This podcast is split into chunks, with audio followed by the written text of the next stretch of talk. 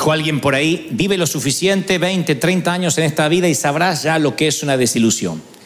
Desde la relación rota de un noviazgo, alguien más que te rompe el corazón, una traición, un desempleo, un despido, un avatar de la vida, un infortunio que puede hacer que la vida tal como la conoces de pronto pegue un giro de 180 grados y tu vida no es ni una sombra de lo que soñabas. Eso puede pasar, temporadas de desilusión. Creo que el mayor desafío de la fe, la mayor frontera de la fe o la graduación de la fe es soportar justamente el infortunio de la desilusión. Cuando la, vida te noquea y te pega y te pega y te pega y te quieres levantar y te vuelve a pegar otra trompada, hay un momento que el dolor es tan intenso que no hay palabra que te llene, no hay abrazo que te reconforte, porque sientes, insisto, que Dios te abandonó y te encuentras, si se pudiera graficar, en lo que yo llamo un punto ciego. Así titulé el mensaje de hoy, el punto ciego. Cuando hablo del punto ciego puede verse de dos maneras, tiene dos significados. Uno es oftalmológico, tiene que ver con los ojos, tiene que ver con, con la visual, con la retina. El otro tiene que ver con el conductor de, de cualquier automóvil. El punto ciego es determinante para los que van a conducir.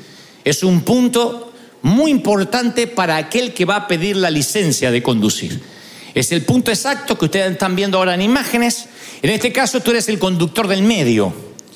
Y ninguno de los tres espejos alcanza en su perspectiva a notar que está tan cerca los autos contiguos.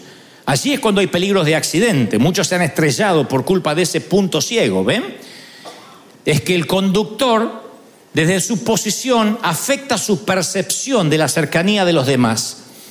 Esta pequeña área de percepción está limitada por tu posición, o sea, por donde estás tú ahora. A menos que aminores la velocidad o aceleres, no puedes ver que por tu izquierda y por tu derecha te están sobrepasando. En otras palabras, como conductor tienes dificultades para ver lo que tienes encima de ti. ¿Mm? Eso es el punto ciego. Entonces, ¿qué se recomienda a un conductor novato? Le dicen, si vas a conducir, no te fíes de los tres espejos, del que tengas aquí, el de la izquierda y el de la derecha. Siempre que vas a hacer una maniobra, especialmente esas maniobras rápidas, uy, me pasé, y quieres pegarle volantazo, siempre mira por encima del hombro. Porque si el automóvil contigo está demasiado cerca, no lo alcanzas a ver en la perspectiva del espejo, y así se producen los grandes accidentes. Esto en la vida es exactamente igual. Uno puede ver el futuro a través del parabrisas. Y a veces algunos ven una ruta desierta. Por eso mi mensaje hoy es punto ciego, porque yo he estado muchas veces ahí donde he sentido que Dios abandonó mi vida, que Dios no tiene nada para nosotros, donde para donde yo mire no hay nada. Miro para atrás, desierto. Miro para adelante, desierto. Para los costados no veo nada. Estoy en un punto ciego literalmente de la vida. Ahora, quien nunca tiene un punto ciego es nuestro Señor. Nunca. Dios tiene un panorama completo. Dios no es unidimensional. Dios sabe todo, lo que preparó para ti, lo que dejaste en el pasado, lo que viene a futuro, qué hay en el presente. Entonces Dios reemplaza a veces nuestras miopes, nuestras cortas peticiones, porque a veces sufrimos de astigmatismo espiritual, no podemos ver bien lo que hay delante y empezamos a pedir, quiero, quiero ya, quiero ya, Señor, dámelo, dámelo. Y Dios dice, no, porque no es el tiempo.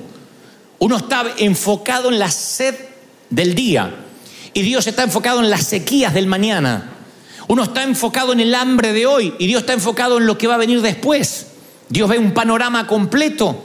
Y como todo padre amoroso, hay momentos que Dios te dice todavía no o no. Dios te cierra la puerta. No hay ningún papá o mamá acá que nunca le haya dicho no al hijo. ¿Quién le dice sí a todo? ¿Quién tiene hijo y dice yo no le niego nada si algo le has negado? ¿O dulces a la hora de comer? o que salga descalzo cuando hace frío. Tú le niegas cosas cuando sabes que es por su bien, es preferible que le digas no. Y Dios sabe a veces negar peticiones, Él te ama lo suficiente como para decirte no. Si hay algo que Él te está diciendo no, créeme, te ama. ¿Están conmigo, sí o no? Si Él te dice no y te sientes en un punto ciego, es porque te ama. Tú dices, pero si me amara me lo estaría dando. A veces no entendemos, somos tan miopes que no entendemos el plan de Dios. Dice Apocalipsis 3:7, esto dice el santo, el verdadero, el que tiene la llave de David, el que abre y ninguno cierra, el que cierra y ninguno abre. Aquí dice que el mismo santo, el mismo Dios verdadero, que abre puertas, también las cierra. Es el mismo Dios y el mismo corazón amoroso. Él cierra puertas enfáticamente. Dice, el que abre y ninguno cierra. El que cierra y ninguno abre. Lo que pasa es que en las iglesias no hemos enseñado lo suficiente acerca de puertas cerradas. Le decimos a la gente que lo que quiera Dios se lo va a dar. Que si quieres esa rubia, Dios te la va a dar. que si quieres ese auto, le ponga las manos y Dios te lo va a dar. Entonces vamos, le imponemos las manos y, Dios dice no. Porque Dios sabe que si lo compras no lo vas a poder mantener, no lo vas a poder pagar, el seguro te va a quebrar. Entonces nos enojamos, hacemos berrinches, como diciendo el diablo metió la cola. Y es Dios que está cerrando. La mención de la llave de David, dice el que tiene la llave de David, implica que la puerta no está solo cerrada, sino cerrada con llave, que no tiene caso de orar por puertas que Dios muestra que Él cerró. Ahora, si la puerta está trabada por el enemigo, la abrimos en oración. Pero si la puerta está cerrada por Dios por una decisión soberana, no hay oración, no hay alabanza, no hay pacto, no hay grito de júbilo, no hay nada que la va a abrir, no hay hombre que pueda abrir una puerta que se cerró. Si Dios cerró la puerta, es porque Dios tiene un camino mejor. Y uno a veces se aferra a las cosas y no entiende que si Dios cierra una puerta es como una mamá que le cierra la puerta al chico para que no salga en horas peligrosas o cuando hace frío, o cuando hay una tormenta eléctrica, qué sé yo. El niño no entiende. ¿Por qué? Si tú me abriste la puerta a la mañana, pero ahora te la cierro. Y ahí es cuando los nenes no entienden y creen que la mamá se endemonió por la tarde. Y de pronto le agarra el berrinche y dice, oh yo no tenía que haber nacido en esta casa, me voy a vivir. Y él no entiende. Y así somos nosotros. De pronto Dios nos cierra una puerta y nos enojamos. Uno tiene que darse cuenta cuando el enemigo pone trabas cuando un viaje se te empieza a trabar. Yo le llamo fluir. Si fluye, significa que Dios está allí. Esto no significa andar por la vida que la primera trabita Dios me la cerró. Yo reconozco al enemigo, conozco su firma, conozco cuando él está metido atrás, porque las trabas que pones generalmente son distracciones, pero cuando Dios cierra eso, hay un golpe. Tú te das cuenta que no es una traba, te das cuenta. Hay momentos que Dios no sabe ni cómo decirte que eso no, no funciona, que lo que estás queriendo hacer lo estás forzando. A veces puede ser un no temporal, un no por ahora. Y créeme, cuando Dios cierra una puerta, tú no quieres que se abra. Cuando uno adora, alaba al Señor por lo que Él hizo, por lo que Dios hizo en tu vida, yo opino que rozamos la verdadera alabanza y adoración. Apenas estamos en la superficie. La verdadera adoración es cuando uno adora y alaba por las cosas que Él te libró, por las veces que te dijo no. Esa es la verdadera adoración. Señor, yo pensaba ya que el médico me iba a decir que estaba sano. Y fui y, dije, y me dijo que sigue todo igual, o lo que es peor, avanzó la enfermedad.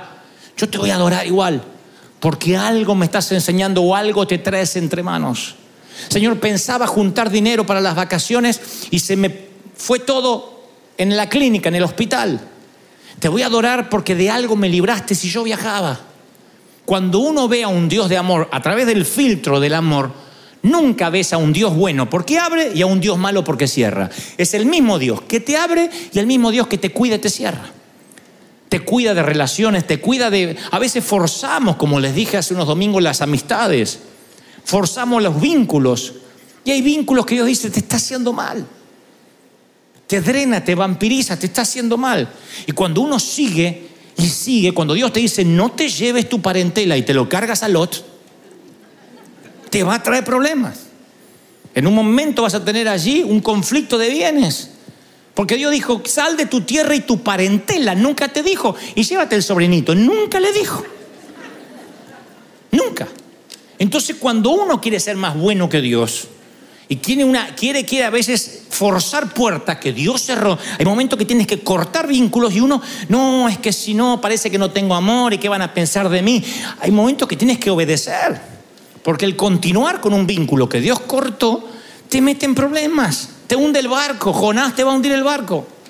Alguien que esté fuera de la voluntad de Dios en tu barco, te lo va, te lo va, te va a hundir el, el navío. Eso es indeclinable, eso va a pasar. Entonces uno tiene que saber cuándo Dios cerró una puerta. Si yo cerrara los cielos para que no haya lluvia, dice el Señor. Si yo cerrara los cielos para que no haya lluvia. Y luego aclara, pero claro, si humillare mi pueblo, si buscare mi nombre, entonces yo iré desde los cielos, abriré los cielos. Es un Dios que cierra y un Dios que abre. Yo digo siempre, si los goznes no se mueven y la aldaba no se abre, hay un propósito. No fuerce, no llames un cerrajero. Cuando Dios dice, se terminó este tiempo. Pablo, Silas y Timoteo hacen un viaje misionero. Cuando regresan dan el informe y dice Hechos 14, 27. Informaron a toda la iglesia de lo que Dios había hecho a través de ellos. Pablo, Silas y Timoteo. Y cómo Dios había abierto la puerta. Abierto la puerta. Abierto la puerta de los gentiles habían predicado en Chipre, en Antioquía y en Iconio. Dios había abierto la puerta de los gentiles, algo que no hubiese ocurrido si Dios no abría la puerta. Así que estaban emocionados, vamos a seguir llevando este evangelio a todo el mundo. Entonces cuentan después en Hechos 16:6. Atravesamos la región de Frigia, de Galacia, pero el Espíritu del Señor nos impidió que predicáramos en Asia. Dios le dijo, a Asia no vayan. Cuando llegaron cerca de Misia, intentaron pasar a Bitinia y el Espíritu de Jesús no se lo permitió. Sí iban a predicar. Entonces a veces uno no sabe que cuando Dios te dice no, ahora no, es porque te lleva directamente hacia otro lado. De pronto Dios le dice a Pablo, no vayan a Asia, pero tiene una visión de un hombre de Macedonia que le dice, pasa a Macedonia y ayúdanos. Claro, Dios le estaba abriendo el viejo continente, Europa. Dios le estaba abriendo, ahí se convertiría la primera mujer misionera Lidia. Dios le estaba abriendo el continente, el viejo continente al, apóstol, dice, zarpando a Troas, navegamos directamente a Samotracia, a Neápolis, de ahí fuimos a Filipos. Me gusta eso, navegar directamente. No quisieras llegar directamente a lo que Dios tiene para ti ya. No tienes ganas de que no termine el año sin que llegues a tu destino. ¿Cuántos dicen amén? Para eso Agradece por las puertas cerradas. Las puertas cerradas te redireccionan las que sí están abiertas. Uno quisiera, yo sé lo que pasa, porque yo soy igual a todos ustedes, estamos iguales. Uno quisiera que, está bien, yo me aguanto esta puerta cerrada, pero mostrame cuál abriste. Entonces uno está ahí, suelta la cerrada y agarra la abierta, y no es así. Dios dice, agradece por la puerta cerrada. Después viene la abierta. Uno necesita garantías y Dios no las da. Dios dice, no, no, la fe no es con garantías. La fe es la certeza de lo que se espera, la convicción de lo que no se ve. Uno siempre está pidiéndole que Dios haga el primer truco, que Dios haga, saque la primera mano, que Dios saque la primera carta. Dios dice, la primera carta la sacas tú y yo te voy a respaldar. Si crees que yo soy tu cuidador, que yo soy tu dador. Y uno está esperando que él haga el primer movimiento y Dios dice, no, tú haces el primer movimiento. Ahí está la bendición al lado, en el punto ciego y no la puedes ver. Y cuando uno no la puede ver se frustra. Uno no se da cuenta lo cerca de la bendición que está. Uno siempre cree que la bendición está allá, no acá. Ese es el peligro. Uno cree que la bendición está allá en el destino. Hechos, Éxodo 34, 34, 29 dice, y no sabía Moisés que la piel de su rostro le resplandecía. Yo digo, no notaba que estaba ungido. Siempre me choqueó eso. Y Moisés no sabía que la piel de su rostro resplandecía. Claro, había estado, para los que no conocen la historia, había estado en la montaña con Dios y cuando bajó la gloria se le imantó tanto en su rostro que parecía una luciérnaga. Su rostro brillaba. Entonces lo veías y decía, hay un brillo en sus ojos, en su... había como un brillo, no era ni maquillaje ni iluminación, era el poder de Dios, pero él no sabía. La gente decía, no te podemos ver. Él no se había mirado al espejo. Me temo que muy a menudo muchos de nosotros no sabemos de la adquisición espiritual que Él nos dio. Me temo que muchos de ustedes no tienen idea el privilegio de congregarse en una iglesia donde jamás hay un servicio duro, donde no está la presencia de Dios o no hay palabra. Siempre hay palabra, siempre hay pan fresco en la casa del pan. ¿Estás conmigo, sí o no? Me temo que algunos necesitarían una temporada de sequedad para valorar el oasis. No valoras la salud hasta que la pierdes. ¿Quién da gracias por la salud adrede cada mañana? Y no hablo de la oración mecánica, gracias por la salud, no. Gracias Señor. ¿Cuándo das gracias por la salud? Cuando estuviste con dolor. Cuando el dolor no te deja pensar. El dolor no te deja darte cuenta del entorno, de la adquisición espiritual, de lo que estás viviendo, del aquí. ¿Alguien tuvo un dolor de muelas esos intensos? Esto en la vida es igual, cuando hay dolor, tú no estás consciente de que el rostro te brilla. Hay gente que el dolor es tan intenso que se pierde a los chiquitos, a los, a los hijos cuando son chiquitos. Se los pierde. Se pierden los líos que hacen, se pierden las veces que vuelcan la leche, se pierden las cosas maravillosas que no van a volver a ocurrir. Viven estresados, esperando que crezcan, perdiéndose la mejor etapa, una de las mejores que uno puede tener con los hijos. Entonces, cuando la vida está envuelta de dolor, uno no puede ver la adquisición espiritual, no se da cuenta, está en un punto ciego. Yo decía, Martin Luther King, ¿se habrá dado cuenta lo que estaba haciendo a la humanidad? ¿Habrá pensado algún momento en vida que un edificio, una autopista, una conmemoración nacional lo recordaría todos los años, que sería un héroe nacional? Los periódicos lo tildaban de comunista. Era un héroe, un luchador por los derechos humanos, pero nunca mientras escribía la historia, se dio cuenta que la estaba escribiendo. Nunca se dio cuenta que estaba aquí. Capaz que él quería estar allí, digo, me atrevo a pensar. Rara vez quien escribe la historia se da cuenta que la está escribiendo. San Martín no se daba cuenta que era San Martín. Simón Bolívar nunca se dio cuenta que era Simón Bolívar. Moisés no se dio cuenta que su rostro le brillaba. Yo no me doy cuenta a quiénes puedo inspirar con los mensajes. A veces me llegan algunas retribuciones y digo, bueno, sí, Quizás algún día, cuando no esté, digan, no, fue increíble, nos enseñó, qué sé yo. Pero ese día va a ser muy tarde porque yo ya no voy a estar aquí, voy a estar allí. Entonces yo aprendo ahora a valorar el aquí, a valorar el día a día, el privilegio. A veces lo sagrado se me vuelve común. A veces también me siento cansado y esto que alguna vez soñé, de pronto se me hace tedioso. El tedio es cuando lo que esperabas por tanto tiempo finalmente llega y no lo valoras porque todavía sigues viendo la vaca allá adelante.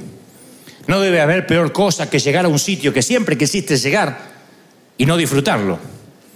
No debe haber cosa que irte de vacaciones y cuando llegas a la playa y pones la sombrilla, no lo disfrutas. No debe haber peor cosa que esperar por el amor de tu vida y cuando llega no valorarlo. Soñar con tener hijos y cuando tienes ni siquiera te das cuenta que esto está ocurriendo ahora y que no volverá. Siempre creemos que el allá nos dará la felicidad. Es que allá la grama está más verde, allá llueve mejor, allá el clima es mucho mejor y mientras tanto estamos acá, en el punto ciego, donde no vemos nada. Pero yo te aseguro de parte de Dios estás más cerca de las bendiciones de lo que jamás pensaste. Aún en el punto ciego, Dios está aquí. Aleluya. Lo que pasa que tu percepción afecta la visión. Tu percepción donde tú estás afecta las bendiciones que están lejos. Tú no las estás viendo, no las puedes ver. No te das cuenta lo cerca que están. Y aquí dice el Señor, vienen días en que el ara alcanzará al segador y el pisador de las uvas alcanzará al que lleve la simiente y los montes destilarán mosto. O sea, el que lleva la simiente, el que lleva las semillas de las uvas, tiene que llevarla y plantarlas. Y la Biblia dice que va el plantador y ya viene el que viene atrás, dice, ¿dónde están las uvas para pisar? De repente los tiempos se acortan. De repente vas a estar sembrando semillas y ya viene la cosecha que te alcanza. La Biblia dice, va a haber un momento donde cuando tú estés enojado por una puerta cerrada, El ángel de Jehová va a estar peleando contigo, aún con tu enojo, y te va a estar trayendo la bendición. Así que si estás ahora en una situación crítica donde dices, yo no sé más qué va a pasar, yo profetizo que el mismo Dios que acercó tanto la bendición la noche anterior es el mismo Dios que acerca las bendiciones sobre tu vida, sobre tus cosas. Alguien, tú lo crees de verdad. Eso va a ocurrir. Vienen. Las bendiciones te alcanzan. Las bendiciones, ¡pum!, te patean el trasero porque viene, estás así, ¡ay!, te alcanzan las bendiciones. Me gusta eso, que estén detrás, alcanzándote, empujándote. Las bendiciones te alcanzan, no tienes que correr tras las bendiciones. Había un auto en Argentina que teníamos que decía el, el espejo retrovisor, los objetos, chiquitito, ¿no? Los objetos que se aproximan pueden estar más cerca de lo que parecen. Cuidado. Porque tenía una suerte de aumento el espejo y entonces había una leyenda que decía, los objetos que usted ve puede que estén más cerca de lo que usted percibe. Esa es la vulnerabilidad del autoanálisis que quiero que hagamos. Que a veces las bendiciones están tan cerca, no nos damos cuenta y las vemos lejos. Quiero que pienses en esto, las bendiciones que se te están acercando están más cerca de lo que crees. Yo te aseguro que en una noche el ángel de Jehová hace así. En una noche cuando tú no ves nada, en una noche cuando dice está todo en cierne, no va a pasar nada. En los momentos más críticos, cuando Abraham tenía que bajar el puñal, el, el ángel grita desde el cielo, no lo hagas. La Biblia está llena de situaciones límite, donde cuando alguien no puede más y está por arrojar la toalla, aparece el Salvador. La caballería siempre aparece. Siempre aparece la caballería cuando las cosas se están poniendo feas. Dios nunca te ha fallado. Y si sientes que estás en un punto ciego, es porque estás así. Yo percibo que muchos van a recibir bendiciones. Hay, hay cartas que van a llegar a tu buzón, ni esperabas que iban a llegar. Entonces decía, pero si me dijeron que ya no, la carta va a llegar, la promoción va a llegar, el llamado va a ocurrir, Dios te va a promover. Yo lo estoy declarando, lo estoy creyendo. ¿Tú lo crees? ¿Tú lo crees? Aleluya. Acontecerá que si oyeres la voz de Dios para guardar tus, mis mandamientos, dice el Señor Deuteronomio 28.1. He aquí estas bendiciones vendrán sobre ti. ¿Cuántos quieren que las bendiciones vengan sobre ustedes? Vendrán sobre mí. Si oyeres la voz de Dios, te alcanzarán. Las bendiciones te alcanzan, te empujan. Tengo tantos testimonios de bendiciones que me han alcanzado ahí, Claro, yo voy unos minutos más atrás y estaba en el punto más ciego. En el punto más ciego. Hombres y mujeres que se han acercado para darnos dinero, para eventos, llegaron en el punto más ciego mía. Y yo empecé a aprender que cuando Dios te cierra esta puerta es porque tiene una mejor. Y si tú te empecinas en golpear esta puerta y llamar a un cerradero, cerrajero, te estás perdiendo lo que Dios tiene. Hay gente que se empeña en mantener una relación, una amistad, que se empeña en mantener un ministerio y te estás perdiendo lo que Dios tiene del otro lado. ¿Cómo puede haber gente que se enamore de la zarza cuando Dios tiene una cita con el faraón? ¿Cómo puede haber gente que, que, se quede en un sitio cuando Dios dice, ya te tengo otro destino para ti? Pero nosotros no, no hemos predicado lo suficiente acerca de que Dios es el que endurece el corazón de los faraones. Hay momentos que Dios endurece un corazón para expulsarte. Lo hacen las mamás águilas que les quitan la paja, le quitan lo confortable a los aguiluchos cuando sienten las espinas, porque ellos primero hacen eh, los nidos con espinas y luego los cubren con paja. Saben que esos aguiluchos nunca querrán volar por su cuenta. Entonces cuando quitan la paja y sienten que una muerte segura los espera en el nido, se atreven a una muerte probable. Y ahí contra los peñascos empiezan a volar hasta que remontan. Pero si se quedan en el nido, mueren. Y hay momentos que Dios te tiene que poner espinas, cerrar una puerta, para que te atrevas, para que creas lo que Dios tiene. Con experiencia se lo digo. Yo no, no le había sentido a que la catedral se cierre. Teníamos todo, cámaras de televisión, teníamos presupuesto. Y Dios dijo, se terminó.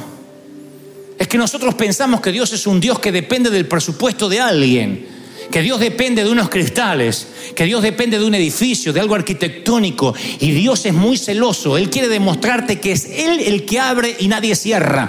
El que cierra y nadie abre. Alguien tiene que decir amén a esto. ¿Lo crees de verdad?